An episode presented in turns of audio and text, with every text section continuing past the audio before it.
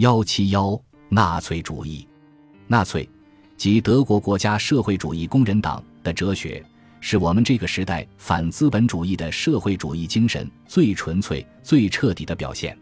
它的基本理念并没有日耳曼人或雅利安人的来源，也不是今天德国人的特色。在纳粹教义的谱系中，像西斯蒙蒂和索雷尔这些拉丁人，卡莱尔。拉斯金和张伯伦这些盎格鲁撒克逊人名声要比德国人显赫得多，甚至纳粹最著名的意识形态包装——雅利安种族最优秀的神话，也不是源于德国人，它的始作俑者是法国人戈宾诺。犹太裔的德国人如拉萨尔、拉松、斯塔尔和拉特瑙，对纳粹基本教义的贡献要比桑巴特、斯潘和弗雷德大得多。纳粹经济哲学的口号“国民福祉高于私人利润”，与美国新政和苏维埃经济管理的基本思想差不多。其要义是追求利润的企业对广大民众的切身利益有害，通过控制生产和分配阻止利润的发生，是人民政府的神圣使命。纳粹主义中唯一具有德国特色的东西，是他征服生存空间的努力。其实这也是他们赞同的某些观念的产物。而这些观念在指导着所有其他国家的主要政党的政策。这些政党宣称收入平等才是头等大事，纳粹也是一样。纳粹的特点在于，他们不打算默认这样一种状态：德国人只能永远被用他们的语言说，囚禁在一个相对较小和人口稠密的地区，它的劳动生产率只能低于人口稀少、自然资源和资本更丰富的国家。他们的目标是更公平地分配地球上的自然资源。作为一个缺着少纳的民族，他们用其他西方国家很多人看待自己一些同胞的高收入一样的眼光去看待富国的财富。盎格鲁撒克逊国家的进步人士宣称，对于由于不公正的对待而收入相对很少的人来说，自由不值得拥有。纳粹对国际关系也有同样的论调，在他们看来。唯一重要的自由是 Narrensfreiheit，他们要获得一大片自然资源丰富的领土，在经济自给自足中过着水平不低于其他任何国家的生活。他们自认为是为了自身不可剥夺的自然权利，向很多反动民族的既得利益开战的革命者。经济学家很容易戳穿这种纳粹教义的荒谬，可是那些把经济学污蔑为正统和反动。狂热支持社会主义和经济民族主义信条的人，却无法驳倒他们，因为所谓纳粹主义，不过就是这些人自己的信条被合乎逻辑地运用于人口相对稠密的德国的具体条件而已。七十多年来，德国的政治学、法学、地理学和哲学教授一直向他们的学生热情灌输对资本主义歇斯底里的仇恨。鼓吹反抗资本主义西方的解放战争，受到各国赞赏的德国讲坛社会主义者在两次世界大战之间独领风骚，绝大多数德国人在世纪之交就已变成了社会主义和侵略性民族主义的热情拥护者，他们那时就已经坚定地信奉纳粹主义原则，彼时缺少而后来被补充上的，只是一个用来象征他们教义的新字眼。苏维埃的大规模消灭异己和无情的暴力政策，消除了仍让一些德国人心存畏惧的禁忌。这时，就再没有任何东西可以阻止纳粹主义前进的步伐了。纳粹迅速采纳了苏维埃的做法，他们从俄国引进的东西包括一党制和一党对政治生活的垄断，赋予秘密警察至高无上的地位，集中营，由行政部门处决或监禁一切反对派。把嫌犯和流亡者的家属斩尽杀绝，各种宣传手法，在国外组织附庸政党，利用他们向当地政府开战或从事谍报和破坏活动，利用外交人员和使领馆煽动革命，诸如此类不一而足。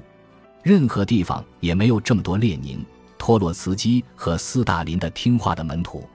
希特勒并不是纳粹主义的创始人，而是纳粹主义的产物。他像自己的大多数帮凶一样，是个患有虐待狂的恶棍。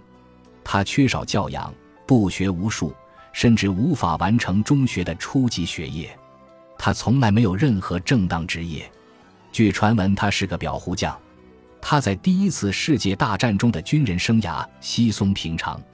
战后，他被授予一级铁十字勋章，是为了奖励他作为政治前科的活动。他是个患有自大狂的疯子，但是博学的教授们滋养了他的自负。自我吹嘘要毕生献身于为实现马克思的理想而战的桑巴特，被美国经济学会推选为荣誉会员。被德国以外的许多大学授予名誉学位的桑巴特，就曾公然宣称 f a r t o n 意味着永恒的启示 f u r e r 是直接从神及宇宙间的最高 f u r e r 那儿直接领到了圣域。纳粹的计划比马克思主义者的计划更完备，所以也危害更烈。他的目标是，不仅要在物质商品的生产中，而且要在人类的生育中消灭自由放任。领袖不但是一切产业的大总管。而且是一个育种场的大总管，他的目的是培育超人，根除杂种。为此，实施了一项遵照科学原理的优生学庞大计划。优生学的拥护者反驳说，他们的意图与纳粹的做法不同。这样说是没有用的。优生学的目的是，在警察的支持下，使一些人完全控制人类生育。他要把用于家畜的办法用于人类。这正是纳粹所要做的事情。立场一贯的优生学家唯一能够提出的反驳是，他本人的计划不同于纳粹学者的计划，他要培育的人种不同于纳粹要培育的人种。就像经济计划的所有支持者只想执行自己的计划一样，提倡优生计划的人也是要执行自己的计划，他要亲自担任人类的育种人。优生学家大言不惭地说。他们要消灭有犯罪倾向的个人，可是，一个人被定性为罪犯，取决于所在国家的现行法律，它随社会和意识形态的变化而不同。胡斯、布鲁诺和伽利略，根据审判他们的法官适用的法律，都是罪犯。斯大林从沙俄的国家银行抢劫了数百万卢布，他也是在犯罪。在今天的俄国，与斯大林的意见不一致就是犯罪。在纳粹德国，雅利安人和劣等种族性交就是犯罪。优生学家要清除的人是谁？是布鲁图斯还是凯撒？这两人都违反了他们国家的法律。